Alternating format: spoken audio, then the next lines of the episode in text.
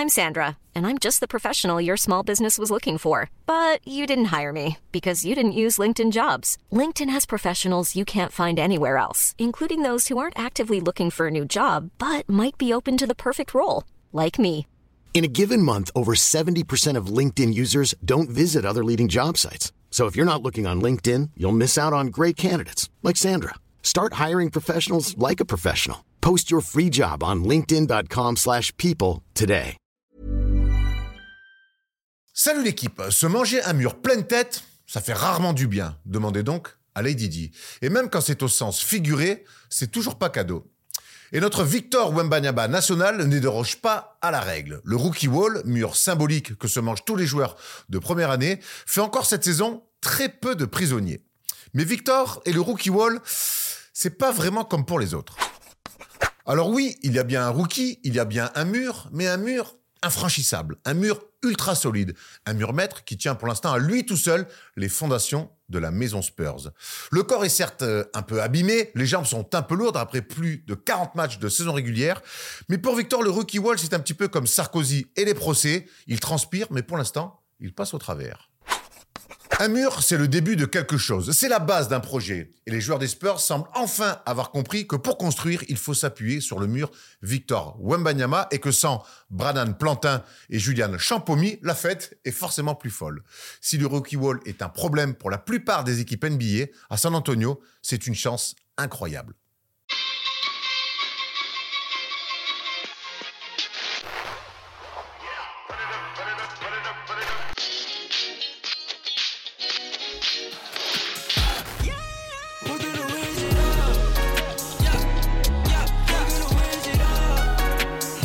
Salut l'équipe, on est jeudi et le jeudi c'est le First Day Show. Nous sommes de retour de New York, mais pas le temps de niaiser parce que la semaine de reprise First Team est tout à fait exceptionnelle. On a eu la libre antenne lundi, on a le First Day Show aujourd'hui. Aujourd'hui, on aura aussi la Coupe du Roi, on en parle tout à l'heure. Avec moi, dans le canapé cette semaine, Thomas Dufin, Arthur Sen. Comment ça va? Ça va et toi, mon gars? Tuture Qu'est-ce qui se passe? Il y, a une, il y a une réorientation professionnelle? Non, faut, faut expliquer le contexte. Je suis arrivé habillé normalement et on dit que je suis un vendeur footlocker. Excusez-moi. Euh, c'est là, en- c'est là en 45, c'est possible? Ah, c'est bon.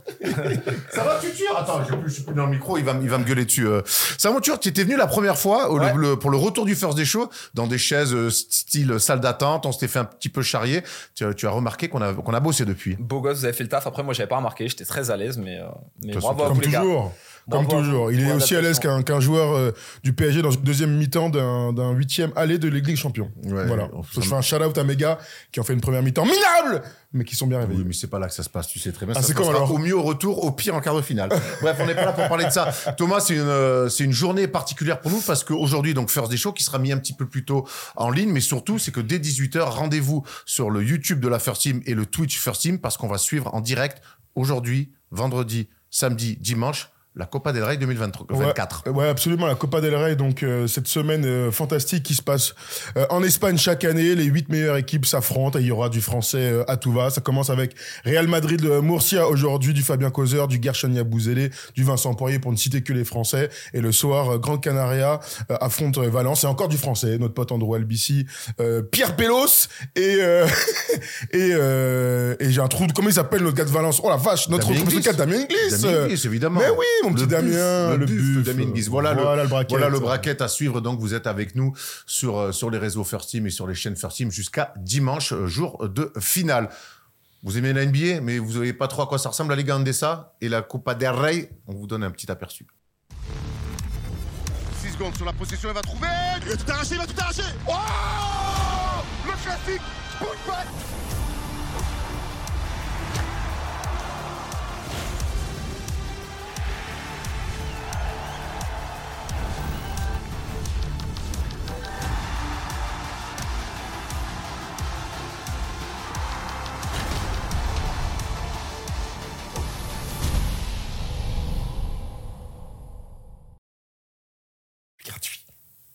Vous l'avez compris, c'est en direct, c'est gratos et c'est sur First Team, euh, rendez-vous ce soir dès 18h pour le début de, de- du premier quart de finale, Real Madrid-Murcia. On est prêts les gars, on va vite parce qu'on va faire une émission à peine un peu réduite puisque vous avez compris, on a une grosse journée. Derrière, il va falloir qu'on pro- qu'on qu'on prépare le match. Et il y aura aussi le match de 21h.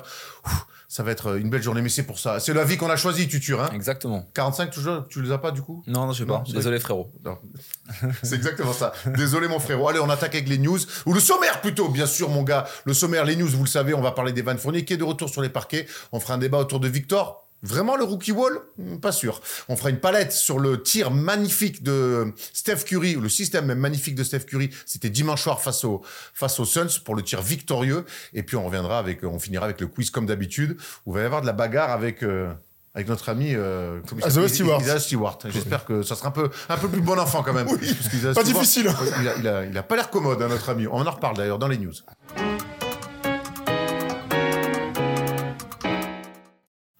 La première news, les gars, on va parler d'Evan Fournier et que ça nous fait plaisir déjà qu'Evan Fournier se soit barré des Knicks et qu'Evan Fournier arrivé à Détroit, qui est certes une équipe, l'une des pires équipes de l'NBA, mais surtout Evan Fournier a rejoué deux matchs d'affilée, euh, 26 et 24 minutes, 13 points et 10 points, euh, 25 et 26, pardon.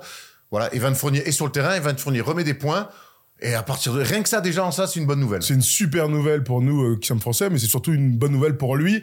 Euh, je pense que la NBA avait euh, peut-être un petit peu oublié que c'était un super joueur de basket et en deux matchs, avec des pourcentages qu'on pourrait discuter, mais en deux matchs, il a montré bah, toute sa palette offensive, donc des tirs extérieurs, de l'agressivité et surtout, on a pu voir instantanément qu'il était en canne. Il est en canne, Evan, et après les quelques déclarations, eh bien de Monty Williams, on a eu un mini doute sur son rôle, etc. Bon, il joue 25 minutes deux fois, il sort du banc et là pour scorer. Bah voilà, c'est une super nouvelle. Nous, on a vu l'info à New York hein, que finalement, il n'y allait pas avoir de buyout et que Détroit allait lui donner sa chance. Et c'est qui semble être le cas. Euh, Arthur, euh, Détroit lui donne sa chance. Ouais, Détroit lui donne sa chance. Après, euh, on était tous inquiets avec les déclarations du coach. Euh, il a dit qu'il verrait comment est-ce qu'il pourrait l'insérer dans la rotation. Donc là, on peut peut-être encore penser qu'il est toujours dans cette phase de test. Je trouve que c'est plutôt concluant parce qu'il arrive quand même à apporter du spacing euh, qui manquait à, cette équipe de Détroit. Donc euh, espérons que ça continue. Et puis c'est surtout une bonne nouvelle pour euh, l'équipe de France en vue des Jeux Olympiques cet été parce que même si c'est un gars qui est professionnel au possible, qui s'entraîne et qui est prêt physiquement, rien n'empêche que jouer c'est le plus important et être sur le terrain. Donc en Rien cas, ne ça remplace fait le jeu, quoi. On dit tout le temps ça. Exactement. c'est et tout. puis, euh, et puis, bah, tu vois, le fait qu'ils prennent pas mal de tirs sur un temps de jeu, euh, bah, un gros volume de tirs par rapport au temps de jeu, c'est une bonne chose. Maintenant, euh, bah, qu'ils fassent euh, quelques perfs et puis euh, ça va lui redonner confiance et redonner confiance à tout le monde, quoi. Ce qui nous saute aux yeux, c'est t'as raison Arthur, c'est qu'il est prêt physiquement, mais en même temps, il s'est beaucoup entraîné. C'est ce que Evan et son clan nous ont un petit peu confié à- quand on était à New York, notamment à Paul Herrère, qu'on a parlé hier dans l'émission Clutch. Et c'est intéressant parce qu'on discutait avec euh, avec son clan quand on était euh, quand on était du côté de de New York et on nous disait que euh, c'était l'un des mecs qui chauffé et qui s'entraînait le plus dur à New York et que même parfois son coach Tom Thibodeau pour pas le citer qui l'avait un peu en grippe lui disait Là, là, il disait en fait à ses assistants et aux mecs qui, coachaient Evan Fournier, il disait mais là, là, il empiète sur le sur le temps d'entraînement de, de nos joueurs qui jouent. Euh, là, il empiète sur le temps de soins euh, des joueurs qui jouent, etc. Il s'entraînait tellement, il prenait tellement de place que ça emmerdait un Tom Thibodeau qui l'avait qui l'avait qui l'avait dans le pied visiblement. Donc euh, le voir finalement en forme comme ça, c'est pas surprenant parce que même au Knicks, alors qu'il ne jouait pas, il était l'un des ceux qui se tenait, qui se maintenait le, plus en forme. Donc ça, ça, ça veut aussi en dire long sur le, le professionnalisme euh, d'Evan Fournier si on avait encore à, à devoir en, en parler, à devoir, euh, à ne pas en douter justement. L'émission Cloche est retrouvée tous les mercredis sur la Wina TV de 18h à 19h. D'ailleurs, Winamax offre à tous les nouveaux joueurs deux bonus de bienvenue exceptionnels pour parier le code promo FT10 hein, pour First Team évidemment. Le bonus 1 c'est Winamax donc qui offre l'équivalent de ton premier dépôt en pari gratuit jusqu'à 110 100 euros pardon et le bonus 2 c'est Winamax qui te verse sur ton compte euh, joueur de 10 euros su- 10 euros supplémentaires en cash avec le code toujours promo FT10. Vous savez que Winamax nous suit dans le développement de la chaîne et c'est important aussi euh, important pour nous de le, de le souligner. Euh, on parlait on- pour finir pour Evan Fournier, on lui donne sa chance mais il y aura aussi il va falloir qu'il la saisisse assez rapidement parce que il y a de la concurrence quand même, même si Détroit est une équipe un peu au bout du rouleau, Thomas, il y a du monde sur la corde à linge. Ouais, absolument. Il y a beaucoup de monde sur les postes, euh, allez, 2-3, on va dire. Jaden Ivey, Quentin Grimes, son ancien coéquipier. Hauser Thompson, qui est dans le 5 majeur. Troy Brown Jr., Marcus Sasser et Shake Milton. Alors, il y a beaucoup de profils différents. Il y a beaucoup de monde. Mais quand je vois la liste des mecs là, on n'a pas mis Kel Cunningham, hein, bien sûr, euh, qui est la star de l'équipe. Il n'y a pas un gars que je trouve euh, plus fort que Kevin Fournier. Tu sais, ça m'a rappelé une situation à Orlando il y a quelques années à la draft de Mario Ezonia. Tu te souviens ce qu'avaient dit les gens? Il draft un mec euh, dans le top 10, euh, sur le poste d'Evan, euh, il va lui grailler quelques minutes. Evan, il avait dit, attendez les gars, moi je suis là depuis, je sais pas combien de temps il était là, depuis 3-4 ans en NBA, moi j'ai aucune crainte, je vais, je vais dominer mon, vis-à-vis et partenaire d'entraînement, et puis je vais jouer. C'est exactement ce qui s'est passé, et c'est exactement la même chose que j'ai envie de, de voir à Détroit. Evan est un genre d'expérience, connaît toutes ses qualités, et il y a aucun mec qui est plus fort que lui dans la liste que je viens de citer. Écoute, en tout cas, pour l'instant, les, les deux matchs qu'Evan a joués te semblent te, te donner raison. Allez, on va enchaîner avec une, autre news, une news, assez incroyable qui est tombée hier. Arthur, c'est que lors de la trade deadline, les Warriors ont tenté, c'est pas ont tenté, oui, c'est ont tenté d'avoir LeBron James. Ils ont passé un coup de fil à, Jenny Buzz pour se dire, euh, cousine, euh, est-ce qu'on peut récupérer LeBron James? Incroyable, non? Ouais, incroyable. Après, euh, faudrait voir exactement le contexte parce que c'est une rumeur. Après, je sais que c'est relativement sérieux parce que c'est Vosges. Faut voir un petit peu le contexte parce que honnêtement, ça paraît bizarre en 24 heures de faire ce choix pour un joueur de son calibre, un calibre GOAT. Ça me, ça me paraît assez hyper surprenant. En tout cas, c'est le premier truc qui, qui m'est venu par la tête. Et puis surtout, euh, bah, l'information, elle est particulière parce que tu sais que tu vas devoir envoyer du matos pour pouvoir l'échanger. Et forcément, on pense à Clé. Et forcément, Forcément. bah, on- et forcément, on se dit bah On pense ouais, pas à Cory Joseph, ouais, c'est ouais, sûr, c'est hein. ça. Et, et puis bah, Il y est plus, il, il- il y est plus. Mais du coup, c'est c'est c'est particulier parce que bah tu, on sait que bah il est en instance d'une resignature. Euh, ça, dans quel mood ça va le mettre? Euh, Il y a aussi la rumeur avec euh, Draymond Green qui a via les agents essayé de de, de- de faire le micmac. Donc écoute, c'est chelou. Euh, moi, ça m'a beaucoup surpris. Je pense que c'était infaisable en soi. Donc euh, j'ai hâte d'en d'en entendre un petit peu plus. On va voir ce que ça donne. Je t'en rejoins complètement sur le côté euh, faisabilité du trade. Bouger LeBron, c'est un travail de plusieurs mois. Donc, Ah ouais. euh, sans dire que Mike Dunleavy Jr., le, le GM des Warriors, n'y pense pas depuis quelques temps, mais d'imaginer que ça se fasse sur une trade deadline comme ça, euh, c'est inimaginable. Euh, T'as raison de souligner le rôle de Draymond Green. On rappelle que Draymond Green est le lombre- LeBron sexuel le plus énervé de toute la planète. Il n'y a pas plus amoureux de LeBron que Draymond Green. Ce qui est incroyable, ils étaient encore au Super Bowl ensemble. Bon, sous-entendu, ils sont très potes. Je vais plutôt le tourner comme ça. Mais, mais en tout cas, il a, oui, il a appelé Rich Paul pour dire, vas-y, est-ce que ça peut se faire? Les, euh, Ginny Buss et Joe Lacob en ont parlé. Les GM, Rob Pelinka et Mike Dunleavy Jr. en ont parlé. C'est quand même allé assez loin. Ils se sont posé la question. Les Tu vois, Lakers mais, ont dit mais- non. mais même, euh, même euh, Draymond Green, tu vois. Mais oui, Moi, je suis, je suis Clay Thompson. Je dis, gars, tu sais que je suis dans la balance à partir du moment où tu, tu en parles. On a gagné quatre titres ensemble. C'est chelou. Tu vois, c'est chelou. Surtout qu'en plus, moi, j'étais dans la même situation contractuelle que toi il y a un ou deux ans quand je resigne 100 millions sur 4 ans. Donc, je sais que c'est un processus qui est un petit peu particulier. Moi, je trouve que c'est trop bizarre. Alors, effectivement, c'est son gars, il y a pas de souci.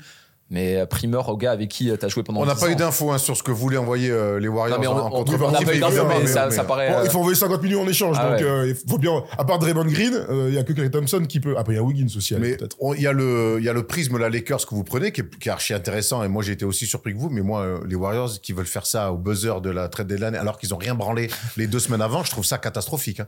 on sait que moi je le dis depuis le, depuis quelques semaines les Warriors auraient dû bouger cette année s'ils voulaient s'offrir une dernière chance de titre pour, avec euh, Steph Curry en tout cas cette année ils ont rien fait, ils ont laissé passer Siakam notamment. Euh, J'ai été très déçu un petit peu de leur de leur de leur non-action. Et là, d'un coup, ils tentent un coup euh, infaisable. Mais c'est pour ça qu'on est tous d'accord pour dire que c'est une info qui sort donc des meilleurs insiders, mais que personne n'y croit vraiment en fait. Je comprends pas comment Il ils paraît- Il Non, que mais les, Sixers, les aussi ont Les appelé. Sixers, Daryl Morey a aussi appelé. Et les Lakers ont répondu, apparemment, hein, toujours pareil, euh, non. Est-ce que Joel Embiid, par contre, est, est disponible lui en échange pour euh, répondre à la Oui, blague? voilà. Parce que ça n'a aucun sens, tout ça. On peut pas imaginer ni LeBron, ni Clay, ni Wiggins, ni Joel Embiid être dans un trade de trade deadline. Ouais, mais C'est tu impossible. vois, euh, encore les Sixers, moi, ça me paraîtrait un peu plus probable parce que t'as Maxi, t'as as, peut-être d'autres assets que, que n'a pas, que n'a pas, euh, le, que n'ont pas les Warriors. Donc, euh, bon. Moi, il y a, il y a les Lakers qui m'ont appelé par contre pour, pour Arthur Sen. J'ai dit qu'il était intransférable, même, même contre LeBron. Ça c'est clair, Voilà. ça c'est clair. Dernier truc sur LeBron quand même important, il a une player option l'année prochaine à 51,4 millions de dollars. Pour l'instant, il l'a pas activé, donc on peut aussi imaginer que LeBron parte euh, bah, dans la franchise de son choix, qui bien sûr pourra euh, lui donner 51 millions de dollars la saison prochaine. Donc euh, pour l'instant, pour l'instant, LeBron, euh, il y a une vraie possibilité qu'on voit avec un autre maillot. On va encore vivre un été euh, au rythme de LeBron qui va choisir de rester ou pas. C'est quand même, c'est, ça fait longtemps que ça nous est pas arrivé. Ça m'a presque manqué d'attendre le choix de LeBron. Le choix, en tout cas, aussi qui a été fait cette semaine, c'est le choix du Orlando Magic de retirer enfin le maillot euh, de Shaquille O'Neal, le numéro 32. On en a parlé d'ailleurs dans l'émission Undrafted hier avec Thomas, émission que vous pouvez retrouver évidemment sur le YouTube NBA Europe et sur le NBA ID. Euh, Thomas, euh, Arthur, du coup, moi je veux avoir ton avis. J'ai eu suite Thomas. C'est ça arrive tard, mais ça arrive enfin quand même. Ouais, ça arrive, euh, ça arrive enfin. Je crois que c'est le- la première fois qu'il retire le. C'est le premier d'enfant. maillot retiré de la franchise. Je pense que pour les propriétaires, c'est les propriétaires qui ont le choix, on est on- qui, qui font la validation. Euh, je pense que c'est un choix qui est, qui est pas si facile euh, que ça parce que euh, bah, tu dois être en accord entre ce que le gars a apporté, les frustrations qu'il a pu avoir. Parce qu'on se rappelle qu'à l'été 96, quand il parle aux Lakers, bah, en fait, ils veulent pas le signer au max, ce qui aujourd'hui paraît. bon, euh, voilà, on va pas revenir dessus. Drôle d'erreur. Drôle, drôle, drôle- d'erreur quand on voit, quand on voit la suite. Et donc, euh, bah, on peut imaginer qu'il y avait quelques frustrations par rapport à tout ça. Et donc, bah, c'est un jeu d'ego. Les gars, c'est des, c'est des, c'est des propriétaires qui sont milliardaires, euh, qui n'ont pas l'habitude de ce qu'on leur dise non, etc. Et donc, bah, des fois, ça peut traîner. Et euh, on voit le cas pour euh, Orlando avec Shaq, mais euh, tu vois, Minnesota avec Kevin Garnett ou d'autres équipes, c'est toujours aussi chelou, en tout cas, les, les, Et Vince les Carter à maillots. Toronto, Ou Vince. Carter à Toronto. T'as raison de souligner que c'est une décision de propriétaire. C'est comme les bagues, etc. C'est vraiment. Nous, on n'a pas du tout. On a moins ce prisme-là. Ouais, Alors, nous, en dans le sport, fan. dans le sport, on connaît la prime, double nous la prime et tout ça dans le dans les vestiaires de foot. Loulou Nicolin, exactement. Mais c'est vrai que ce prisme euh, de l'impact du propriétaire sur la franchise, qui donne une direction, qui donne euh, une atmosphère à, à une équipe, etc., etc. On l'a pas trop euh, vu de France. Là, il était quand même temps après 30 piges. Enfin, presque 30 ans, 30, euh, 28 ans qu'il est parti de la franchise, au vu de ce qu'il a représenté, etc. C'était normal qu'il soit le premier maillot retiré chez les euh, euh, chez le Magic, sachant que personne n'avait eu cet honneur avant lui. Donc j'espère aussi que ça va euh, découler sur d'autres maillots retirés pour la franchise. C'est quand même de la gueule d'avoir des maillots en haut quand tu vas dans une salle, quoi. Non, c'est clair, c'est- On rappelle qu'il restait que 4 ans hein, du côté de- du Magic. hein, Ouais, mais, mais il a marqué l'histoire. Ah parce oui. que chaque. À Orlando, tout le, monde, tout le monde a une image, tout le monde s'en souvient. Ouais, et puis c'est lui qui a mis la. On pense toujours à des joueurs qui ont mis la franchise sur la carte. Lui, clairement, c'était ça. La franchise, elle est de l'expansion bah, de 89. juste, euh, de 89 juste avant. Il galérait à avoir des résultats. Finale en quelques années. 95. Euh, le, le Battre non. Jordan. Jo- ça, ouais, battre, battre Jordan, tout ça. Donc, euh, Avec non, le non, c'est- 45, c'est normal. c'est battre. euh, Ah, il reprend le 23 dans la série, c'est- hein, c'est battre- c'est battre Jordan. Il reprend le 23 dans la série. Il- Ah, attends, il- attends, il- attends. Quand tu perds le ballon, il a le 45, je crois. hein. Non, non, non, il reprend le 23. Ben non, Sure, le. Vas-y, va regarder. Si, quand il, perd le ballon, je crois que c'est cours de 45. saison. Quand il attaque à droite, là. Vas-y, vas-y, va regarder tout de suite. Il reprend en 45. cours de série. Come on, guys. On a Ouais, je sais qu'on tu, le fais, beaucoup le Mac et je, je, je, je pense que tu, je suis Seul pas mec qui va me donner sûr que- raison, c'est celui que t'as entre les mains, Erwan, d'accord. Allez, on parle de maillot justement, Thomas. euh, le maillot retiré de Shaquille mais aussi un nouveau maillot pour le pour le, Pour le pour Paris le Paris Basketball. Basketball. Pour les copains du Paris Basketball, vous n'êtes pas sans savoir que une nouvelle arena est sortie euh, de terre à Paris, à Porte de la Chapelle. C'est la Adidas Arena. Le Paris Basket a- y a joué son premier match. C'était euh, dimanche dernier face à Saint-Quentin, victoire de plus de 20 points.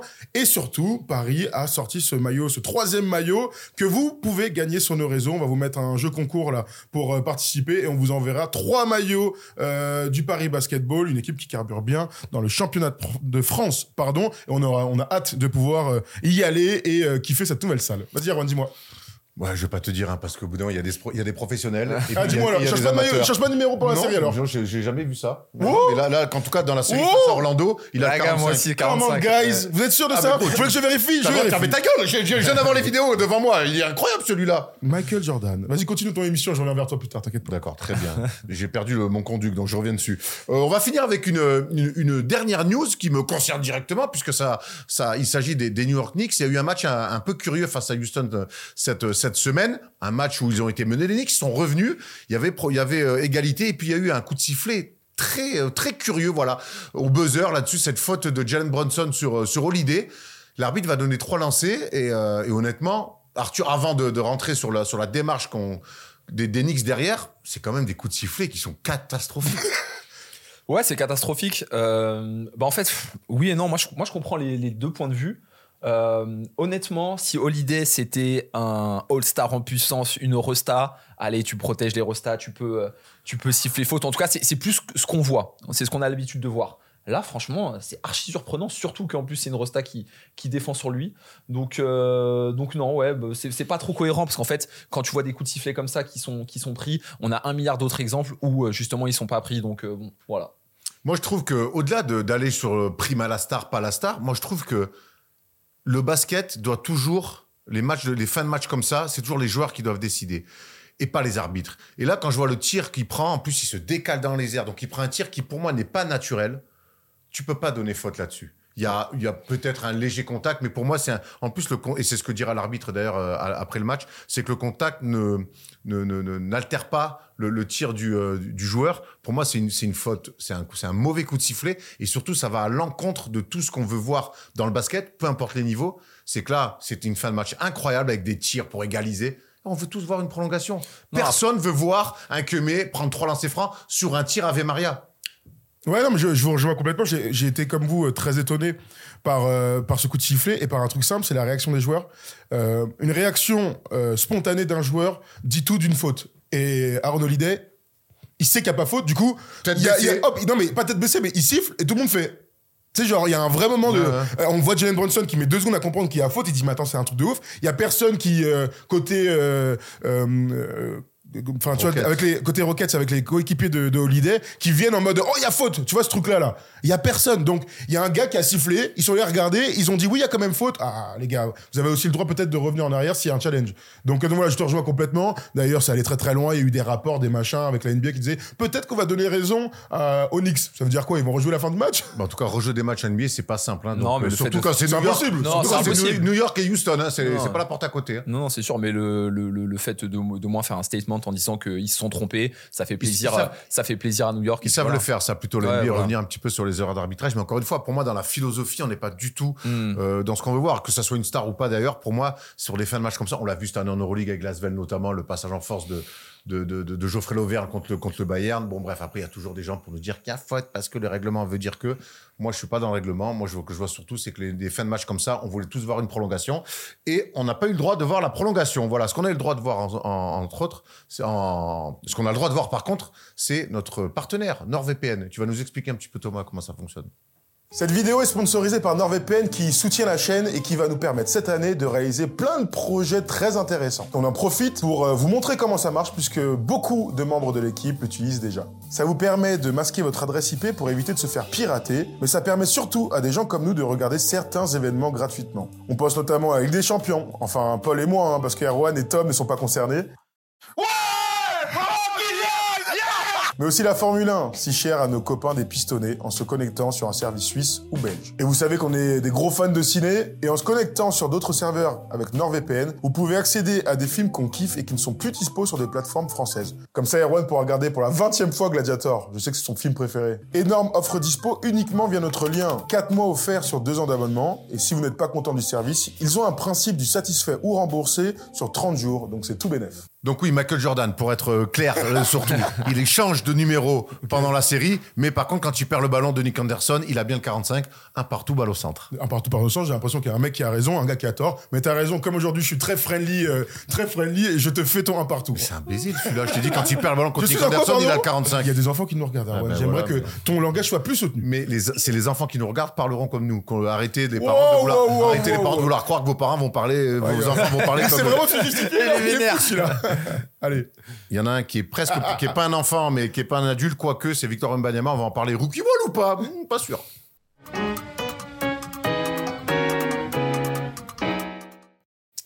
Les amis, cette semaine, on va se faire un débat autour de Victor Mbanyama. Ça fait un- la dernière vidéo autour de Victor, c'était il y a, un mois. On avait fait un bilan de son, de son premier mois. Aujourd'hui, on est euh, mi-février à peu près.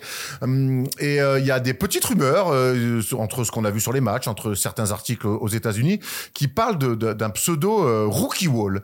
Alors déjà, messieurs, est-ce que vous êtes entre ce que, vous, que vous voyez ces derniers temps sur les matchs, euh, est-ce que vous êtes d'accord avec cette, cette, sensation de, rookie wall? Est-ce que toi, Arthur, quand tu regardes les, dernières prestations de Victor, depuis février, on va, être, on va élargir un peu le spectre, est-ce que tu as l'impression qu'il tape dans un rookie wall? Non, pas du tout.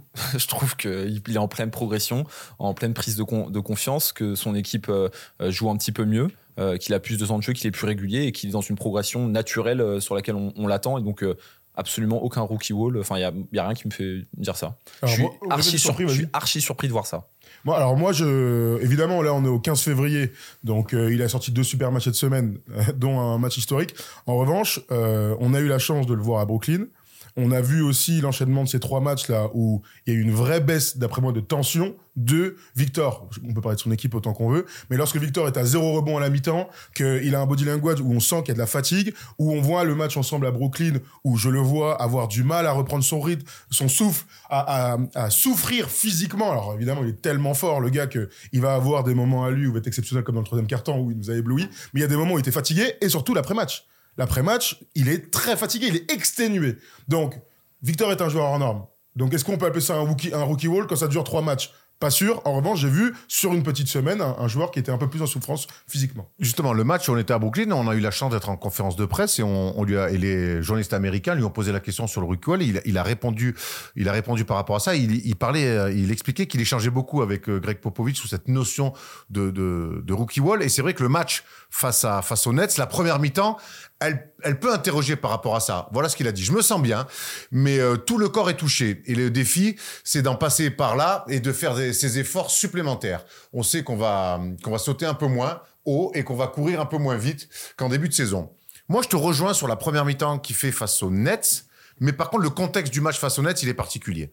C'est que, mine de rien, on va y revenir tout à l'heure, il y a eu des ajustements dans cette équipe-là. C'est qu'aujourd'hui, ils jouent poste 5 que Zach Collins joue très peu ou avec Son un backup, c'est son backup, un, ouais, un son backup. donc c'est un backup donc Il il a, il a, un rôle beaucoup moindre il met donc ça veut dire que s'il est moins sur le terrain il envoie moins de pastèques que ce qu'il envoie en début de saison moi face aux Nets où il est attendu comme rarement je l'ai vu attendu cette saison on a vu Ben Simmons on a vu Nick Claxton lui Oh mettre la vache. Ah ouais. bah bah tabassage Malakoff la grande époque Ouais, et, et, et arbitrage, et arbitrage Canada-France. Allez, allez-y, les gars. A arbitrage où on a laissé jouer. Et moi, je trouve qu'en fait, plus que de, de- de le voir fatigué, de, sur une fatigue générale, je l'ai trouvé simplement. C'était le seul dans ce registre intérieur. Puisque euh, puisque Barlow c'est pas un genre il a rien à faire sur un terrain de basket et que Zach Collins il fait un match il fait une entrée minable et il rejoue pas de la deuxième mi-temps. Il fait une entrée donc en fait minable. donc en fait Victor sur ce match-là il est quasiment tout seul à l'intérieur à lutter Oui, avec oui, oui. deux Golgoth qui lui en mettent plein la gueule. Moi c'est pour ça que les- la question autour du rookie wall, je- pourquoi pas C'est bien d'ailleurs d'avoir eu son avis, mais pour moi, c'est plus le contexte de ce match-là qui l'a épuisé et qui, qui l'a fait finir épuisé, plus qu'un état général. Ouais, Oui, d'accord. Mais bon, moi, j'ai parlé de trois matchs. On peut parler, si tu veux, de la, de, de, de la minute 2 à la minute 1 du deuxième quart-temps. Mais moi, j'ai, je parle d'une semaine. Et c'est pour ça aussi que j'ai dit, je suis allé vite dans le rookie wall. Il en est sorti rapidement. Il en parle, il le sait, il est exténué. Ouais, le rookie wall, c'est d'abord de la phase physique et psychologique. Ouais, tu vois, pour et- tous les et rookies. psychologique et puis peut-être qu'il s'installe de manière un petit peu plus importante tu vois si euh, cette euh, la phase dont tu parles avait vraiment duré un mois un mois et demi avec des chutes significatives C'est- c'est au ça, niveau le des stats wall, etc c'est plus ça oui mais Bien là, sûr, c'était- on est d'accord. là c'était pas vraiment le cas et puis euh, même là lorsqu'il parle de corps fatigué etc j'ai l'impression qu'à ce moment-là de la saison c'est pour ça qu'il y a le All-Star Game c'est pour ça qu'il y a tout ça j'ai l'impression que tout le monde est, est fatigué quand tu regardes la liste des, joueurs majeurs qui sont blessés c'est abusé cette année et au final un petit peu comme toutes les années. Donc euh, moi je trouve que la fatigue elle est normale et j'ai pas l'impression que ça soit euh, que tu vois qui, rentre dans ce mur là j'ai pas cette impression là Tu vois, pour moi, s'il avait, fait euh, une semaine, 10 jours à 12 points par match, Il n'est pas ce joueur-là. Il n'est pas ce. Alors, C'est l'autre constat, c'est que euh, on, on peut on peut tourner autour du pot tant que vous voulez. Je pense qu'on est tous plutôt d'accord pour dire qu'il y a eu un moment où il était plus fatigué, comme tout le monde, peut-être. Mais on parle d'un mec. Si vous voulez, on peut parler de tous les autres joueurs de la NBA. J'ai pas de souci avec ça. On parle de Victor. Donc il il y a surtout, et là c'est vraiment j'insiste là-dessus, les deux matchs qui sortent là juste avant le All-Star Weekend où il va être à Indianapolis et qu'il y a, y a la night, etc., etc. Ça va être difficile de lire à 21h30 euh, tous les soirs pour Victor. Euh, et ben, c'est- moi, je, je mets en avant son caractère et sa force de, de rebond, quoi. Là, les deux matchs qui nous sortent, alors qu'on dit qu'il est un peu fatigué, et ben, ils font partie de ces deux meilleurs matchs de la saison, presque. Tu vois, C'est- ça qui est dingue avec. Exactement. Ben justement, on va au sortir de ce match des Nets qui a, qui a soulevé beaucoup de, de questions et d'interrogations parce qu'il enchaînait, t'as raison, sur trois matchs un peu où on le sentait peut-être un peu fatigué, les mains sur les genoux. Il y avait certaines attitudes, mais derrière, il a amené la meilleure des réponses comme il sait chaque fois faire. Il était à Toronto, il a dit bonjour, bonjour, je suis chez moi. 26 points, 14 rebonds, 10 contre, un début de match monstrueux et Jacob Potel, il en a fait, euh, il en a fait sa, sa, j'allais dire sa petite amino, il en a fait son, sa, sa side chicks.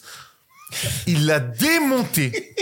Comme il a démonté Gafford hier aussi. Hein. Ouais, ouais. Bah oui, bah après, y a pas, ils ont pas, il y a pas beaucoup de répondants à Toronto pour euh, pour euh, pour Victor Wembanyama. Après, euh, je sais pas, moi le match, c'est vrai qu'il est exceptionnel parce qu'il a de la réussite au contre entre guillemets. Quand je dis de la réussite, c'est c'est c'est évidemment son talent, etc. Mais tu sais très bien que des fois, il y a des gars qui sont un petit peu plus naïfs, des gars qui veulent se montrer, qui ont pas encore euh, euh, perçu l'impact que pouvait avoir ce gars défensivement et qui tentent des choses. Donc moi, je suis pas, je suis pas, je suis pas de ceux qui pensent. T'es pas très hypé par ces 10 contre non, c'est pas ça. C'est pas ça. C'est que c'est impressionnant. J'ai aucun doute qu'il va faire un quadruple double dans Un les, jour, dans les, dans les, dans un jour et puis euh, Oui. j'espère euh, assez prochainement. Mais euh, disons que en fait là, je les ai vraiment trouvés naïfs parce qu'aujourd'hui, même s'ils tournent à 3-4 comptes par match, euh, bah c'est parce que les gars, ils savent que c'est une menace qui fait flipper et dès l'échauffement, ils sont en train de regarder le, le phénomène et qu'ils ne prennent pas tous ces tirs là. Tu vois ce que je veux dire? Jason Kidd l'a dit, en conférence de presse d'avant-match hier, il a dit, on lui a parlé des 10 comptes face à Toronto, et il a dit, bah, ils ont dû oublier qu'ils faisaient 2m23. C'est ça en fait, tu vois, c'est plus ça, tu vois, ou des gars qui veulent se montrer. C'est clair que le dernier compte qu'il met sur 10 sur, là, sur 10 là, bon, c'est bah, que l'autre, on dirait Tom c'est pas ce qu'il Serafino à fait. l'Ox Bah Factory, quoi. Ouais, grave. Mais là où je te rejoins complètement, et ce qui est fou, c'est qu'il fait 3 contre à la mi-temps, donc il est plutôt bien, mais il est pas en, en mode record. Il a en mis 7 Ouais. dans la deuxième, et tout le monde y passe. Donc dit que vous avez raison, euh, Scotty Barnes, il va au défi comme un fou, et bon, et Potel, Potel, il fait... ah, Enfin, moi j'ai du mal parce que quand t'es un aussi fort joueur comme Potel, c'est un super joueur Ouais, de un- NBA, il un référencé, voilà. Il fait tout ce qu'il fait d'habitude. Sauf que là, il y a un queumé de devant, paf, qui le plonge sur la planche. Dès le début. hein. Ouais. Première action, première action, contre, allez hoop, trois points dans la gauche. Oh ouais, donc ça va, la, soirée. va être longue. Mais moi, au-delà, il y a les 10 contre, fantastique. Mais ce qui est marrant, c'est que trois jours avant, on se dit, alors, le, le rookie ball, on l'a, on l'a trouvé essoufflé, fatigué face au net. Moi, je vois un mec qui galope, là. Ah ouais. Ouais, et, d'ailleurs, les deux matchs, et les deux matchs qu'il enchaîne parce que il est excellent face à, face à, face à Toronto. Hier, il est, Et Dallas, il est bon, ouais. très bon face à Dallas. La Première mi-temps, la incroyable. première mi-temps, il est incroyable. Et en face, il a Daniel Gafford qui est tout feu, tout flamme, tout, tout content d'arriver à Dallas. Il a de nouveau détruit son vis-à-vis. euh, et puis, alors, sur du tir à trois points, sur du, sur du post-up, sur de la passe. Enfin, il, il leur fait la, il leur fait la totale. Et puis surtout, ben, je vois un mec en jambes, en fait. Je vois mec en jambes. Il Toi, a réussi à se ressourcer d'un coup. C'est- fou, Ouais, quoi. ouais. Non, mais après, après, dans tous les cas, euh, ça, c'est c'est le lot de tous les sportifs. Euh, bien que tu sois jeune et que t'as- ton niveau de forme soit plutôt constant, bah, tu vas quand même avoir des moments où tu es un petit peu dans, t'es- t'es un peu dans le creux de la vague. Et l'idée, de toute manière, sur une saison de 82 matchs et plus lorsque tu fais des playoffs, c'est d'essayer d'être à peu près le plus, haut, le, plus, euh, le plus près possible du haut euh, la plupart du temps. Euh, mais forcément, tu Que vas ton, avoir que ton son- que ton, bas, que ton plancher, voilà. que ton plancher ouais. soit vraiment, soit vraiment haut, en tout cas physiquement. Euh, après, forcément, tu vas avoir des moments où tu es un petit peu plus difficile. Euh, bah voilà, il y a les conditions. il y a euh, des soirs, il y a des soirs où et tu il y a des moins- soirs, il y a des soirs il y a des soirs où t'es moins dedans, c'est tout, euh, tout simplement. Donc, et puis même des match-up qui sont plus ou moins favorables, que tu sois en back-to-back, etc. Donc c'est pour ça que moi tout à l'heure j'étais un peu, j'avais un peu de mal avec la notion de Rocky Wool parce que parce que bon bah voilà. Mais fr- franchement, je, suis pas inquiet. Je suis pas Quel- inquiet. Quelques stats quand même sur le truc, parce qu'on le dit un peu comme ça, comme si c'était normal de faire 10 comptes. C'est la première fois qu'un joueur fait 10 comptes depuis 3 ans. C'était Clint Capella qui l'avait fait en 2021. C'est la première fois qu'un rookie fait un triple-double avec des comptes depuis 1989. C'était David Robinson. Donc on va souhaiter le même genre de parcours à Victor que, que son illustre prédécesseur aux Bon, Spurs. On va espérer qu'il qu'il qu'il Qu'il fasse attende- mieux, qu'il mais- pas Tim Duncan pour gagner, quoi. D'accord, mais si le Hall of Famer, ce sera quand même euh, une bonne chose pour euh, pour euh, pour Victor. Donc euh, voilà, ça fait donc euh, très longtemps. Et puis sur la moyenne, la 20-10-3, on n'a pas vu des des stats comme ça depuis Shaquille O'Neal, saison MVP 2000. Donc on est quand même dans une saison rookie tout à fait historique et ce match est historique et on a de la chance, le gars est français. T'as raison, on est dans une saison rookie historique, mais moi j'ai quand même l'impression, et je te le dis depuis, depuis début 2024, pour moi, la bascule 2023-2024, il y a eu un changement d'état d'esprit euh, chez Victor déjà dans son attitude.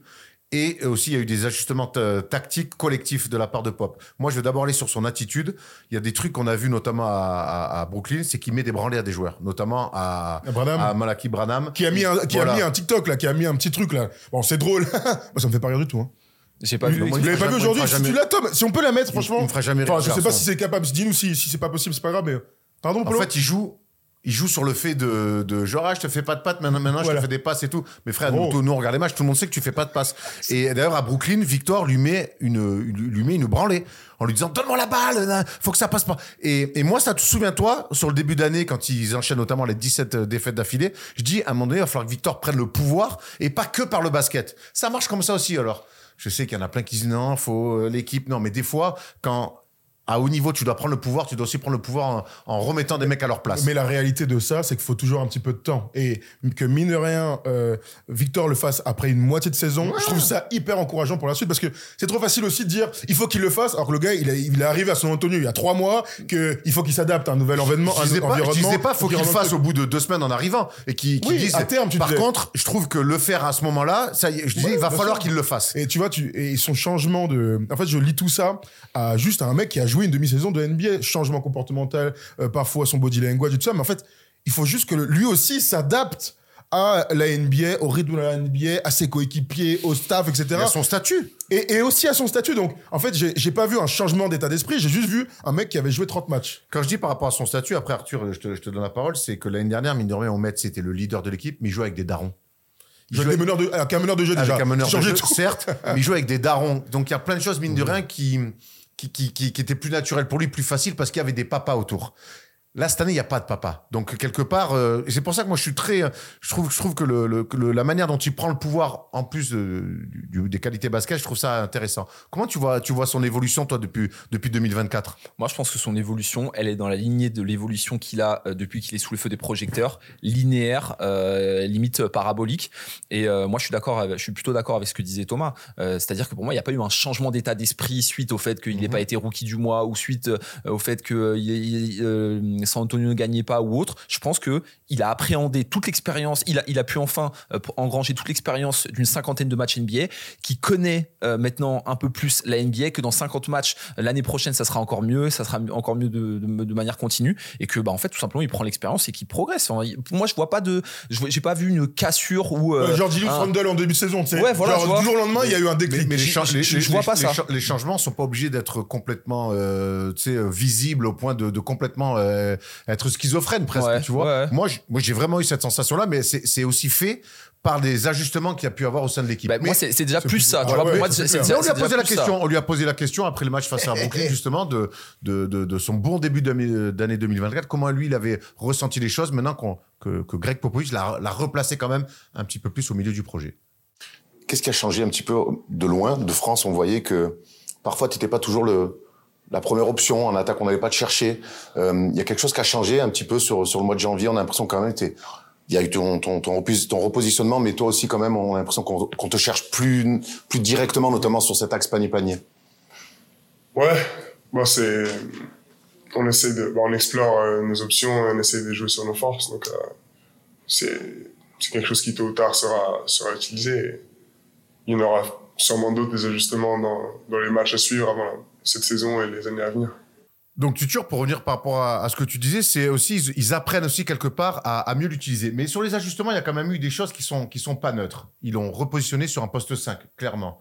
Euh, Trey Jones, start. On met un vrai meneur. On aime, on n'aime pas, pas son niveau, son niveau, peu importe. En tout cas, on a mis un vrai meneur sur le poste. On a remis Jérémy Sohan sur un poste 4 aussi. Ça, pour moi, ça change pas mal de choses. Tu m'étonnes. Surtout que lui, il est très Il est bon, il est très depuis bon, qu'il- bien sûr. Depuis qu'il est replacé. Et on, a, on, on arrête aussi Kelden Johnson. Et- Sort du banc. Sort du banc. Ça, je suis pas sûr que pour Kelden Johnson, ça soit la meilleure des choses. Mais en tout sûr. cas, ça, c'est un des choix que, que je comprends peut-être un petit peu le moins. Et puis après, euh, il y a surtout, euh, on l'a dit, Zach Collins qui joue, qui est devenu son backup et qui a un rôle, euh, qui a un rôle beaucoup moindre que ce qu'il avait les, les deux premiers mois. Ça, c'est tous les ajustements.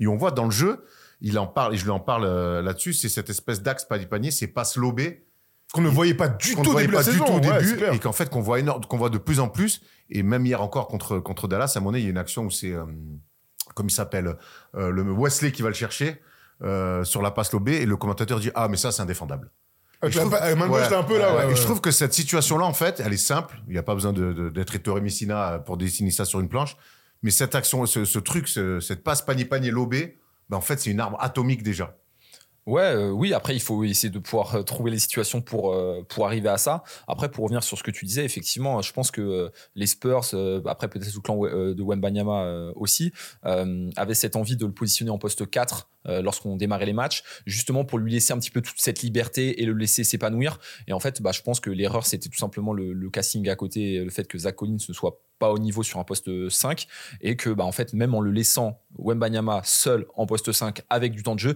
bah, il va tout autant pouvoir s'épanouir aussi loin du panier donc cet ajustement je pense que c'est aussi une des clés principales euh, du- de, de, l'évolution de son niveau de jeu avec effectivement le positionnement de Trey Jones en, en, en poste 1 qui même si c'est pas le meilleur des meneurs euh, bah, en fait C'est ça, un ça- meneur. Ça, un fait, meneur. ça fait une sacrée différence C'est un meneur. Mais moi, tu as raison. Et le fait qu'il joue 5, on le voit.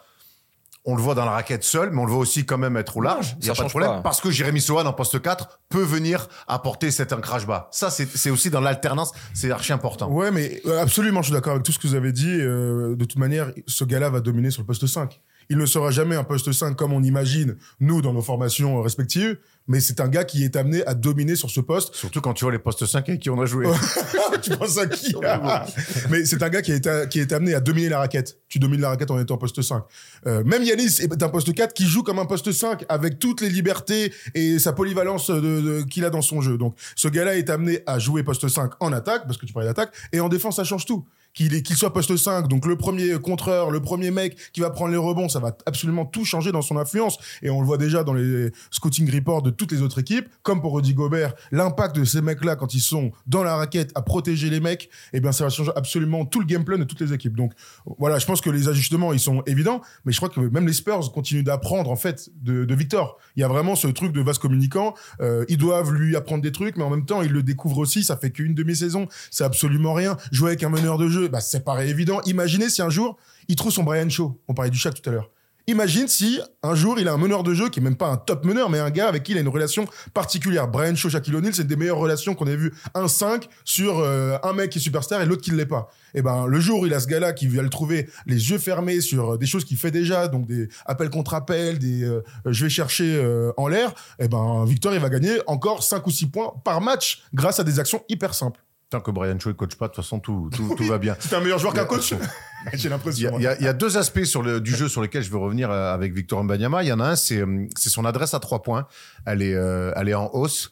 Euh, alors c'est pas parce qu'il est devenu plus adroit, c'est surtout que j'ai l'impression, Tutur, que dans sa sélection de tirs quand même, c'est beaucoup plus propre. On se souvient que sur les premiers mois, il y avait beaucoup de tirs après trois, quatre dribbles, des, tur- des, très difficiles. Aujourd'hui, on le voit beaucoup prendre de tirs en transition quand il arrive comme ça, là pour le coup comme un poste 4 sur une deuxième, sur un deuxième temps. Et puis surtout même dans sa sélection de tirs, c'est beaucoup plus propre. Ouais, c'est beaucoup plus propre. C'est vrai que on, a certaines images qui nous viennent en tête de, de- je vais pas dire des tirs dramatiques parce que pour lui aujourd'hui il n'y a pas de tir dramatique, mais je pense que euh, effectivement il y a ce euh, cette volonté de prendre des tirs qui sont un petit peu plus propres et d'avoir une sélection qui soit qui est un peu plus soignée.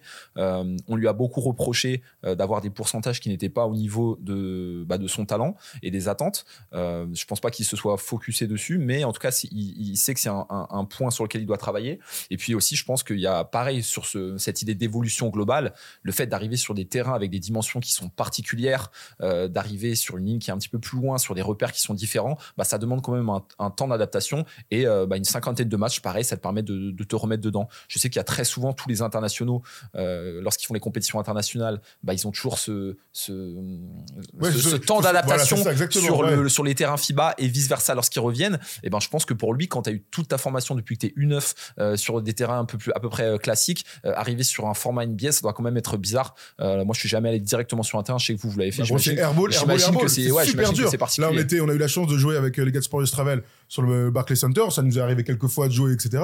Et gros, il faut déjà tu forces sur tous tes premiers tirs. Ouais, parce que t'es loin de ils sont pas ouf. naturels. Tu, Voilà, tu tu forces en rajoutes fait. du bras en fait. Ouais, tu donc, rajoutes du bras plus que du tu airball, il y a du truc, et puis au bout d'un moment, tu t'adaptes parce qu'on est quand même des super joueurs de basket. Euh, par rapport à ce que tu dis sur la ligne à trois points, j'ai vu une stat qui est ouf, c'est qu'il est pas bon sur le catch and shoot. Il est largement meilleur, mais on parle de 10 à 15 points d'écart sur son pourcentage, sur euh, dribble, euh, hop, un peu dribble croisé, voire step back. Et d'ailleurs, tu Ouais, le ouais. Ressens dans son relâchement là contre Dallas. Il arrive à faire des trucs quand il est main Ah, gauche. Moi aussi, j'ai toujours une facilité à plus tirer, à mon niveau bien sûr, mais euh, à, à, à être plus adroit quand euh, je dribble et que j'amène, que je, tu vois, je propulse un peu mon tir comme ça. Et ben Victor, il a exactement ça. On le voyait avec les Mets l'année dernière. Déjà, il a pas encore réglé son attrapé shooté quand je suis tout seul. Là où par exemple un mec de 2 mètres 20 comme Porzingis est exceptionnel dans l'attrapé shooté en catch and shoot. Donc dans l'évolution de son tir à trois points, il y a aussi ça, pick and pop. J'envoie si un jour il est très très très adroit là-dessus, bon ça va être compliqué. C'est vrai qu'il préfère shooter après deux, trois dribbles. Il aime bien cadrer son défenseur. On l'a encore vu hier avec Gafford. Hier, ce qui est marrant, c'est qu'à Atlanta, le premier step back à trois points du match, c'est pas Doncic, c'est euh, c'est Victor qui le met. Mais t'as raison, il aime bien cadrer ses, ses, ses vis-à-vis sur trois, quatre dribbles et hop, et faire son step back là-dessus. Il le maîtrise beaucoup mieux que, par exemple, même sur, euh, sur des renversés, attraper, shooter. C'est parce que c'est un ailier dans l'âme. Ouais. On le ressent, c'est un petit Ouais. dans l'âme. Et puis même, c'est des profils de, c'est des profils de shooters. On sait que par exemple, euh, JJ Redick, euh, après un dribble, c'était pas possible. Enfin, il était pas super fort après un dribble, hormis les dribbles de décalage et surtout c'était du catch and shoot. Jamais en un je pense que tu veux dire. Voilà, exactement. Oui, exactement. On, on a tous des, des, des- enfin, on voit tous des profils de shooters euh, qui sont bah, plutôt après une création. Jamal Crawford était très fort sur ça. Et t'en as d'autres, c'est vraiment après au niveau du catch and shoot. Donc je pense que c'est des mécaniques. Et bah lui il va devoir progresser dessus, mais j'ai pas de doute que euh, sur du catch and shoot, il va pouvoir largement augmenter ses pourcentages. Une autre stat qui, elle, pour le coup, augmente et c'est pas bon signe, c'est les pertes de balles. Ouais. Il est à 3,5 sur la saison, il est à, il est à 4,7 sur le mois de février. Ça, c'est pour l'instant le, le- le vrai point noir côté, côté Victor. Mais lui qui dit qu'il est encore dans l'expérimentation de plein de choses, c'est vrai qu'on le voit parfois dribbler et tenter des passes un petit peu compliquées. Mais 4,7 passes, c'est vilain quand même. Euh, perte de balles, c'est vilain. C'est- très moche. Hier, dans Clutch, euh, Rémi euh, a axé un petit peu ce qu'il voulait dire euh, là-dessus et comme un gros bémol. Moi, je, je tempère et je pondère énormément de ça par rapport à plein de trucs. Un, il est dans une équipe minable. Vraiment, on a vu le match contre les Nets, les gars. J'ai jamais vu autant de mauvaises passes. Vraiment, quand je dis passes, c'est tout le monde. Hein. Des passes dans l'adversaire, des passes, des trucs, des dribbles sur le pied. Gros, à un moment donné, la première mi-temps, il y avait beaucoup de Français dans la salle et beaucoup de fans de Victor. Et on avait, vas-y, vous cassez les couilles et tout. Bon, il y a deux, doigts, deux trois noms d'oiseaux euh, qui sont sortis de la bouche d'Erwan, normal. Euh, Ah bon donc Ah bah, déjà, ça, ça cite des noms comme Ouais, ça. je- bah, t'es là, non Ok, Tu vois, d'accord. dire Arthur, mais était pas là, donc c'est pas crédible. Je pondère ça aussi au fait que c'est une équipe qui gagne pas de match, donc c'est difficile, enfin, plus difficile d'être très concentré. Et puis je pondère ça parce que, en fait, tous les joueurs ne sont pas parfaits. Enfin, il y a aucun joueur parfait. LeBron, il est nul au lancer franc. Est-ce que ça l'empêche d'être le meilleur joueur de sa génération? Non. Donc, bien sûr qu'il va falloir qu'il rectifie un petit peu parce que 4,7, c'est ça. Mais je pense que tu peux vivre euh, en étant le meilleur de la ligue avec un vrai défaut. Yanis met pas un tir extérieur. Euh, Luca, il défend pas. On peut trouver des Ouais, défauts à chacun euh, des joueurs. Mais là, la, la différence des, des joueurs que tu viens de dire, euh, c'est un truc qui peut corriger. Tu vois, moi, c'est un gars. Bah, je- LeBron, je je pense- pensais aussi, mais non. Hein. Le lancer franc, Ah, donc je toi, tu, hein. penses- tu penses qu'il est condamné à, être, euh, à, Bah, je perdre, pense- à perdre je- des balles Je pense que Autant ce sera l'un de ses péchés mignons. Euh, Péché mignon, pardon. C'est un gourmand, quoi. Voilà, Non, ça, ce sera l'un de ses péchés Forcément, mignons. c'est un Bah, gourmand, mais moi, tu vois, je pense qu'il peut descendre à 3 pertes de balles avec un temps de jeu, avec un temps de jeu enfin, plus il, est- il important. a 4,7, c'est très très haut. Je D'accord, mais ce que je veux dire, c'est que bon, moi, ça Je me. suis pas inquiet, quoi. C'est ça que je veux dire. moi, je pense qu'il peut largement le corriger. Ah, et bah que, oui, moi aussi. Et que peut-être dans quelques temps, on dira que c'est même pas un, c'est pas un de ses péchés mignons, quoi. Mais euh, oui, non, mais je, je, je te rejoins complètement. Je dis juste que il est une équipe de naze, il gagne pas de match. Forcément, euh, tu te laisses un petit peu aller sur Ouais. certains trucs. Donc, naturellement, quand euh, euh, ce qu'on va espérer de son équipe et de lui il va augmenter, je suis sûr qu'il va pas perdre 4,7 ballons. Mais par contre, s'il en perd encore 2, 3 par match, je pense qu'il faudra vivre avec ça. Parce qu'il y a perdre des ballons et il y a ça. perdre des ballons Non, mais- euh, dans une file à NBA, passe dans le dos comme Steph Curry. Voilà, c'est pas la et même puis, il y a chose. Surtout, il y a surtout quand tu es un joueur aussi talentueux que ça, qui est, euh, qui est la pierre centrale de ton projet, il faut accepter les erreurs. Voilà. Tu peux pas demander à des mecs créatifs de ne de n'avoir une marge d'erreur minime. Ça n'existe pas comme ça. Les joueurs créatifs, faut toujours laisser une part d'erreur plus que d'autres. Un mec qui est dans une mission de free and bah tu vas lui laisser une part d'erreur beaucoup plus minime qu'un mec qui va dribbler, prendre 20, chi- 20 tirs par match, tenter des passes compliquées. Et un Luca, tu lui laisses une part de, De défense, un James euh, Harden, bah tu oui. leur laisses des tu Bah, leur bien laisses- sûr. tu leur laisses des parts de de- d'échecs, de de- d'erreurs beaucoup plus larges que qu'un mec qui va juste défendre et prendre des des, des attrapés shooter. C'est c'est ça la règle aussi. il y a pas de joueur parfait, encore une fois. Exactement. Le Bron, il est nul au lancer franc, les mecs. C'est quand même un... Non, Arthur. En fait, là, il dit ça juste pour dire Lebron, il est nul le lancer. Il est nul au lancer Ah, c'est- Bah, c'est vrai que... C'est pas sa qualité première. Non, c'est pas- non, clairement, c'est pas Un sa sur qualité deux, première. quand il faut, faut en mettre deux Non, pour égaliser. euh, j'ai d'autres matchs en tête. Frérot, t'inquiète pas, j'ai d'autres matchs en C'est tête. c'est pas sa qualité première. J'ai un 0-2 contre Houston il y a genre euh, oui, oui, oui, 7 oui, ans, frérot. Oh on n'est pas là pour parler de LeBron. Surtout qu'en ce moment, quand on parle de LeBron, on en dit, on en dit que du bien. LeBron qui fêtera sa 20e sélection All-Star Game, rien que ça. Pour finir sur Victor, cette année, il ira pas en playoff. Cette année, il ne sera pas au All-Star Game en tant que euh, dans l'équipe de l'Ouest. Il sera, il est pas sélectionné. Mais il a un, un truc à aller chercher quand même, c'est le titre de rookie de l'année. Les deux premiers mois, c'est euh, Chet Holmgren qui a été élu rookie de- du mois euh, dans la conférence Ouest. Est-ce que ça l'a piqué, Victor? Est-ce qu'il est, est-ce qu'il pense à ce titre de rookie de l'année? Ben, Je lui ai demandé. Ah oui. Ouais, attends, t'as vu, tu l'as oh, tu l'as coupé Tu l'herbe sous le tu pied. le pauvre. Vas-y, t'inquiète. On regarde, on regarde, on la regarde. Je regarde, en fait, je lui dis. Le je, je lui ai dit, bah, je suis allé poser la question à Victor. Tu m'excuses si on écoute Victor. Désolé frérot, je, je sais que c'est ton gars et tout, vas-y, Tu, sur- T'as checké ou pas, Erwan? Tu l'as pas dit, t'as checké un peu. Ah, voilà checké de ouf. Ça va, gros, il m'a dit bien ou quoi, là? Bien, bien. Tu as été euh, rookie du mois de la conférence Ouest. Au mois de janvier, tu fais un début d'année 2024. euh, c'est clairement ton meilleur mois depuis euh, que tu es dans la ligue. Tu n'avais pas eu les deux premiers rookies du mois de l'Ouest? Comment tu l'as Est-ce que ça t'a piqué dans ce projet collectif qu'est les Spurs? Est-ce que ce, trophée individuel, c'est un truc aussi que tu as en tête? Ouais, bien sûr. C'est euh, parce que c'est, je le sais depuis le début et j'en suis persuadé. Le meilleur moyen pour moi de d'aider mon équipe, c'est aussi d'être performant individuellement. Et euh, donc, euh, donc c'est c'est des choses qui, qui viendront naturellement et qui me qui me tiennent à cœur. Bravo, Apollo, hein, pour ce plan avec amorce de chauve Frérot. et vue sur Victor. J'espère qu'il va gagner le prix de la mise en scène au prochain festival de Cannes. hein. Exceptionnel Moi, je- j'espère qu'il va gagner un lion d'or à Berlin. c'est pas ça? C'est pas les comédies là-bas Ah, je- Ça n'a rien à voir, là, c'était très sérieux. Ah, parce que t'avais- pas le son. Ah oui. Euh, les gars, euh, on a, alors certes, 2-1, on peut dire, sur les trophées du rookie du mois pour euh, Chet Holmgren. Je compte pas ceux de l'Est, vous m'en voudrez pas. Mais j'ai quand même l'impression que depuis janvier 2024, Victor est en train de flinguer la concurrence et on va le voir en tableau. Vas-y, vas-y, Arthur. de- Ah, de- ouais, je on peut parler ouais. sur les tableaux hein, depuis le temps que tu fais ce métier. Euh, ouais, non, bah oui, euh, je, je pense que on- personnellement, euh, je crois qu'il n'y a pas de pour les rookies d'année, il n'y a pas de question de match minimum euh, ou autre 65 là pour les pour les récompenses. Et le bilan rentre très peu en compte. Et le bilan rentre très peu en compte, euh, franchement, à moins qu'il y ait un renversement de situation. Je ne le vois pas baisser de, je vois pas baisser de régime. Euh, je pense qu'il va continuer à monter ses moyennes de, de temps de jeu qui vont mécaniquement monter tout le reste. Et euh, je pense qu'il y a personne qui peut suivre. hein. Franchement, il y a pour moi, il y a- j'ai j'ai aucun doute personnellement. Parce Ouais, moi, je on- parle de, complètement. on parle de, on- de pseudo rookie wall pour Victor.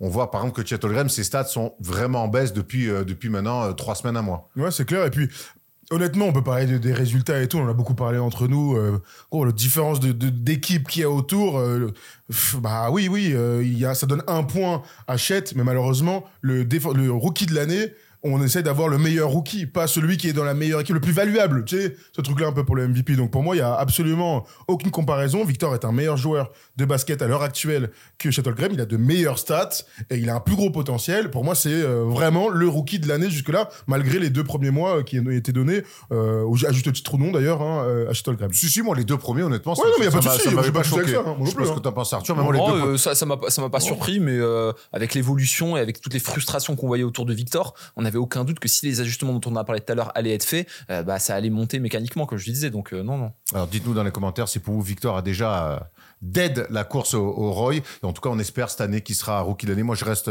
je reste sur ma position. Je pense que c'est très important pour lui d'être rookie de l'année dans sa construction, dans sa, dans déjà dans le début de sa legacy. Je pense que c'est un mec qui va aller très loin. Et si on dit ah mais t'auras pas été rookie de l'année, ça fera un peu tâche. Moi, je, je crois que lui-même là en clairement, clairement, quand on fait des comparaisons entre nous euh, sur nos débats euh, qu'on a tout le temps entre les joueurs, euh, un rookie de l'année, ça, ça, ça compte. Merci. Ça compte de ouf. Merci, merci. Euh, voilà, on a fait le tour sur Victor Mbanyama qui nous régale évidemment, mais ce qui nous régale aussi, c'est la palette de Thomas. Et là, un- cette semaine, on a sorti une action, un système, mon ami.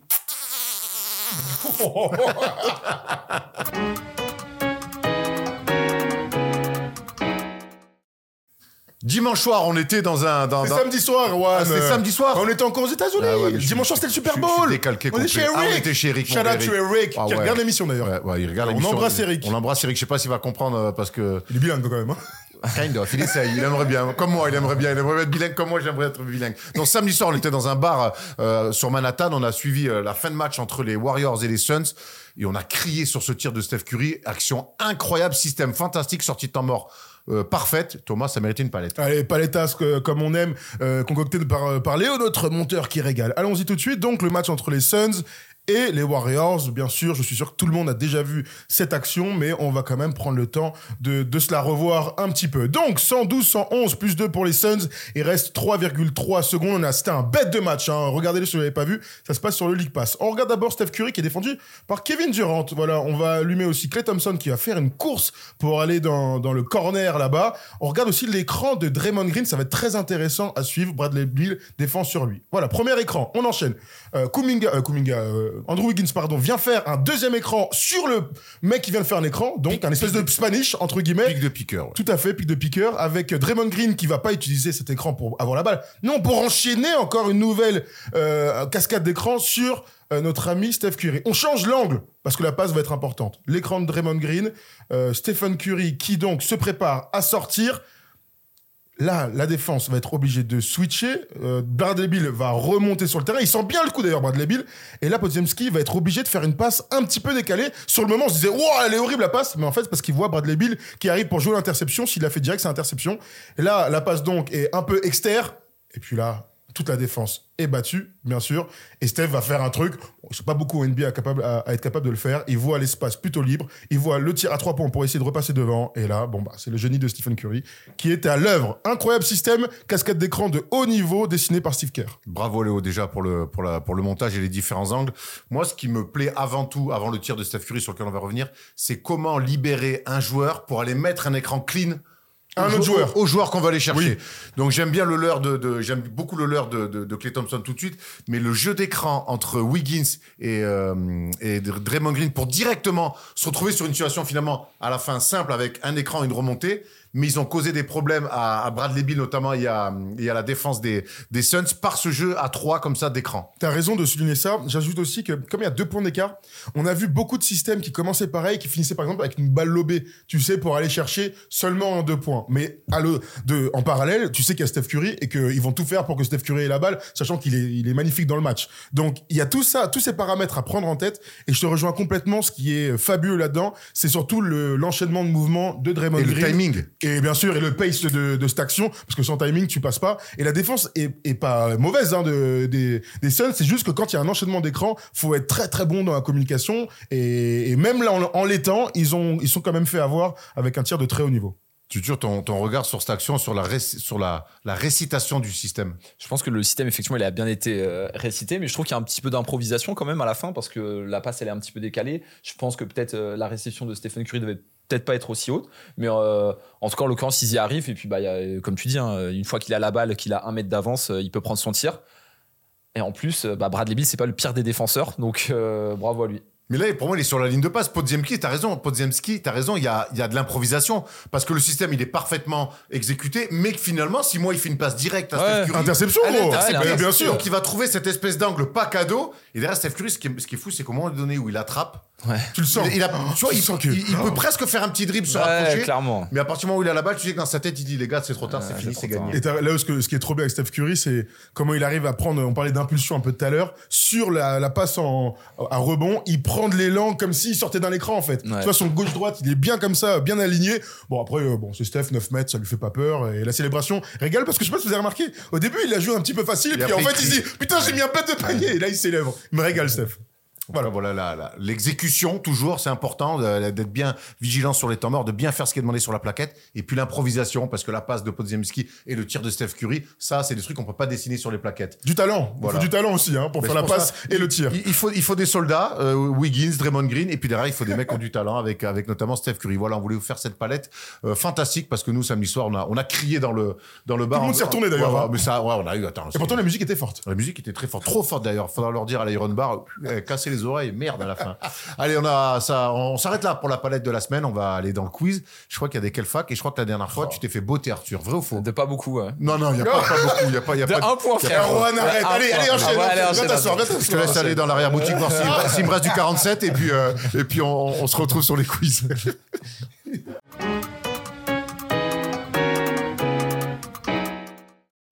Allez, qui dit fin d'émission, dit quiz. Et aujourd'hui, il y a tuture. Et quand il y a tuture, Il y a les- il y a c'est très sérieux. Il y a quel fac, évidemment. Non, c'est très sérieux parce qu'il a gagné le dernier qui suis-je. Oui, c'est vrai. Et en plus, j'ai parlé un peu là pendant en off. Il est très remonté parce qu'on fait que le vanner sur son flow. Je sais ce que c'est, Arthur. Mais le problème d'Arthur, c'est qu'on peut pas le vanner sur son flot parce que tout lui va. Parce qu'il est très beau. Et voilà, c'est ce que je voulais dire. Vachement, ça. Fraîchement célibataire en plus. Dr. Tang. Dr Tang. Bon, j'ai fait les Kelfac. J'ai demandé à Thomas Dumas, il régale à chaque fois sur Ah, les Kelfac. On l'embrasse à Chalon. Il nous a fait 20 Kelfac, comme Ça d'hab. me fait penser à Walt qui nous a invités pour un match euh, à Chalon euh, en mars. Pour un maillot. No thanks. Achelon Achelon sur Saône Qui est passé par Chalon-sur-Saône Clint Capella. Voilà, je vous le donne. fait, ok. Et, et un autre joueur NBA passé par Bah, c'est- Chalon-sur-Saône. D'ailleurs, c'est pour ça qu'on doit y aller. Allez. C'est sa remise de trucs. Un, autre- un, Allez, un vas-y. autre un autre joueur NBA Il est passé déjà par passé chez First Chalon-sur-Saône. Team. Il est déjà passé chez, chez First Team. Hmm. Formé là-bas et tout. Eh oui, bah oui, euh, c'est. Comment tu dis Sté- Stéphane Ocha. Stéphane. C'est vas-y, vas-y, vas-y. C'est faux là. C'est faux. Ah, allô C'est pour ça qu'on doit y aller. il, avait des Air Max Ah, au pied. Ouais, c'est faux. Allez, allez, allez. C'est là. t'as beau. Pas beau. Vous êtes prêts pour le, le, le, le c'est pas beau ce soir. Ah, je je rigole, allez. très, très dur celle-là. Allez, c'est parti. DeAndre Jordan. Texas. Allez, Ah, c'est Texas. AM. Texas AM, Point pour moi, point pour moi. Texas AM. Texas Bravo, AM. bravo, Il a dit bravo. bravo l'autre. J'étais pas prêt. euh. Moi non plus. David West. Xavier. Oh putain, Xavier. c'est Ah, Arthur. Tu l'as dit Un partout. Andrew Wiggins. Kansas. Oh là, je suis mauvais Allez, Thomas. Tobias Harris. Euh, euh, Tennessee. Oui. Ah, Tennessee, putain. Tennessee. Terence Ross. Washington. Syracuse. Allez, Oh, 3-2. bah, j'ai trop fort, j'ai n'importe quoi. Craché dessus, ce bâtard. Ah, je suis chaud là. On souffle un peu et on va sur. Kevin Willis. Wow. Oh. Je sais pas du tout. Ah, il en met des petits durs, il a le droit. Michigan State. Ah ouais. Richard Jefferson. Arizona. Arizona, Ah bien joué. Le 4-2. Michel Rollin. Gary Harris. Michigan State. Oh, Égalité. C'est une égalité. Égalité. 5-3. Mitchell Robinson. Louisville. Louisville, putain, ça m'a Non. Non. Oh non, Michel Robinson. Michel Robinson. Ah, Michel Robinson. Je Euh, plus, c'est une Michel. petite Attends, fac. attends, attends, Mitchell Robinson. Non, c'est une petite fac. À l'ouest. Ah, moi, je l'ai pas, je vais pas la trouver. Western. Western, Kentucky. Michigan. Kentucky, tu vois. Bon. Domantas Sabonis. Gonzaga. Gonzaga. Ah Aïe aïe aïe, te souviens Il y a un petit break, 6-3. Ah. Paul Millsap. Louisville. Non. Pas le Millsap. Non, je l'ai pas. Attends. Aïe aïe aïe aïe aïe. Ah, LSU, non? Louisiana, Louisiana Tech. Louisiana Putain, Tech. presque. DJ Reddick. Duke. Moi. Oh, c'est les deux, égalité. Allez, Ouais, moi, point, je prends Oui, mon point. 6-4. Moi aussi. 6-4-1, oh. Zach Collins. Gonzaga. Oui, Oui, oui, 7-4. oui, oui. Hassan Whiteside. Ah putain, il était en Eh, il était dans Eh, La l'actu là. d'Hassan Whiteside, on en a Eh oui. tiens. Non, ça va aller. Euh, Hassan ah, il Whiteside, était en violet. Il je était sais en pas. violet. C'est une enceinte. Rose. Une enceinte Marshall. Dommage. Ah oui, Marshall. Luc Richard Mba Amouté. Ça. allé. Ah ouais, c'est-. Thomas, Thomas, Allez, je prends, je remonte. Il en reste 4. Je peux remonter Aaron. Quincy et ici. Baylor. Baylor, bien Il y joué. a pas longtemps, bravo. Il n'y a plus que deux points d'écart. Quoi? Deux points? Ouais, Bah c'est oui. ça. Ok, ok, ok, alright, alright, alright. Cole Aldridge. Cole Aldridge? Aldridge. Cole Aldridge Aldridge. Kansas. Oui. Oui. Putain. Oh la vache. Il n'y a plus qu'un point. Craque pas, s'il te plaît. Ah ouais, ouais, vache. Et attends, il en reste combien? Un seul. Tyus Jones. Duke. Oui, Duke, viens, tu tues. Baiser sur un Duke. Duke. On peut pas finir les derniers sur Duke. Ah, ouais, ouais, c'est le game. Il a la haine. Bien, bien mon tuture. Petite main, là. Ouais, ouais, ouais, J'ai la main gonflée. petite. Bonjour. C'est ma main la- c'est ma main la plus forte. J'ai rien sur moi. Bravo, c'est. Par contre, on peut dire, on, a, on est très mauvais joueurs, mais quel plaisir les facs. T'as été bon. Non, C'est j'ai bien, pas été bon, frère. Si, si, tu sais bien. J'ai pas été bon, je disais tous, il faut que je dise plus vite hein, à un moment donné. Il connaissait les joueurs. Voilà, ça, le mec, il comprend rien. tu sais. C'est le dit. Allez, vas-y, joue. On va, on va sur le qui suit. Rougi, hein. Moi, parce que depuis que t'es amoureux, t'as changé de façon. Oh là là. là là là là. Amoureux du basket. On envoie Jean-Pierre, hein, son, son nouvel amoureux. C'est mon compagnon. Et mon C'est colocataire. Allez, joue, joue, joue, là, allez. Je suis né le 18 mars 1987. J'ai donc 36 ans. Et j'ai joué pour la dernière fois sur les parquets NBA un soir de décembre 2021. Dans ma carrière, j'ai connu 7 franchises, sans jamais remporter de titre. Mais, mais, mais, commençons par le commencement. Je fais partie de ces rares joueurs à avoir sauté la case université. Oh. Dans mon lycée à Dallas, je suis un très bon joueur. 23 points de moyenne sur l'année avec 11 rebonds et 3 passes. Ne vous trompez pas, je ne suis pas un intérieur. 1m98 à ma dernière mesure. Après que mon lycée retire mon numéro 34, le deuxième maillot retiré par mon lycée après celui de Larry Johnson quand même, je m'engage à jouer pour l'université de Texas si je ne suis pas sélectionné au premier tour de la draft 2005. J'ai menti puisque je suis sélectionné au deuxième tour de cette draft par le Jazz et je choisis de vivre l'univers- euh, l'aventure NBA. Pardon. Hein? Attends, quoi? Oh, attends. Donc 2005, je débarque à Utah. Je resterai Will longtemps. Will Non, il a joué à la fin. Je resterai longtemps dans, euh, l'Utah. Cette saison pour être précis. Et au fil des années, je gagnerai ma place. Stevenson. Non, dans le 5 majeur. Station Stevenson. Chaque phrase, là, je prends. Allez, quand j'arrive au jazz, j'ai à peine 18 ans. D'ailleurs, je suis le plus jeune joueur de l'histoire de la franchise. Quoi? C'est quoi ça? L'adaptation est pas simple. Mon coach, Jerry Sloan, pas tendre. Sloan, Sloan, Sloan. Oh, pardon. Je pensais à, Pi- je pensais à Peter et Sloan. Ouais. Il dira d'ailleurs lors de... Toujours Sloan. Pas dans le Beaujolais Et- Il dira d'ailleurs lors de, sa- de ma saison sophomore, je m'en fous de savoir s'il a 19 ou 30 ans, il doit monter son niveau, on ne peut pas lui mettre une couche la veille et un jockstrap le lendemain. Ouais. Je vous invite à aller voir ce que c'est. hein. Ouais. Je prends cette interview comme une motivation. Quatre ans après mon arrivée dans la ligue, je suis titulaire aux côtés de Deron Williams et j'inscris 9 points par match. L'année suivante, je progresse en playoff. On élimine les Nuggets au premier tour des playoffs 2010 avant de se faire sweeper par les Lakers. Sur les deux séries, je tourne quand même à 14,4 En gros, je l'ai pas du tout, c'est terrible. La saison d'après, je prends le rôle de sixième homme. Un rôle qui me correspond bien. Je sors du banc pour mettre des filoches à 3 points. J'en marque 7 un soir de novembre 2010. Oh la vache. Mon record à l'époque. Daniel Marshall Non. Quelques mois plus tard, c'est mon record de points que j'explose. Avec 40 puntos contre Minnesota, grâce à ma papa de gauche. Mon record à 3 points ne va pas tenir longtemps, puisque je bouge. Mobley Non, non, mais non. euh, Ah, tu penses à Peterson, non? Non. Ah non, pas du tout. Mon record à 3 points ne va Mais pas. non. Oui, Mo Peterson, non? Non. State, Ouais, rien à voir, rien à voir, t'as raison, rien à voir, Erwan. On se reconcentre. Je suis stressé aussi, là. Oui. Mon record à 3 points ne va pas tenir longtemps, puisque après Utah, je bouge à Cleveland. En deux, et en 2012, je réalise un match à 10 3 points. Mais pas de playoff avec les Cavs. Il faudra attendre ma prochaine équipe. Après le Jazz, C'est pas Alonso G non. Oh, je l'ai, putain. Après le Jazz et Cleveland, j'enfile mon numéro 0 avec les CJ Indiana. Miles CJ Miles, bravo Miles Avec les Indiana Pacers, bravo Oui Oui, Thomas tu es revenu dans le game Pas de, fa- pas de fac, Bravo. shooter. Ah, yes. Putain, oui, c'est vrai que le C'était- jazz. CJ Miles Putain, Ouais. c'est mon meilleur ami, lui, merci Et voilà. Bravo, Bravo. très bien, CJ Qui était un gros soldat de, de Après Paul Indiana- George. Après Indiana et tout, ouais. Voilà. Bonjour. Bravo mon Thomas. J'ai pas de micro, rends la, rends la main et donne rendez-vous. euh, Pas la micro, ça et donne rendez-vous, C'est euh, donne rendez-vous à 18h pour ceux qui regardent l'émission tout de suite là, c'est à 18h le jeudi. Sinon, jusqu'à dimanche, soyez avec nous pour la Copa de, del Rey. Jeudi aujourd'hui là, 18h et match ensuite à 21h. Vendredi pareil 18h 21h. Samedi les demi-finales et dimanche la finale. Allez sur nos réseaux, il y aura toutes les horaires euh, et, les, et les- et les liens pour nous suivre les amis.